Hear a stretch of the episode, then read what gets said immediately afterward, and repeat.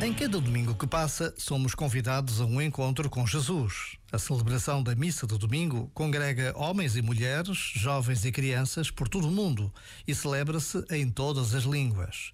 Vivemos esta universalidade da vida da Igreja na Jornada Mundial da Juventude Lisboa 2023 e foi uma alegria, uma autêntica festa de comunhão e partilha.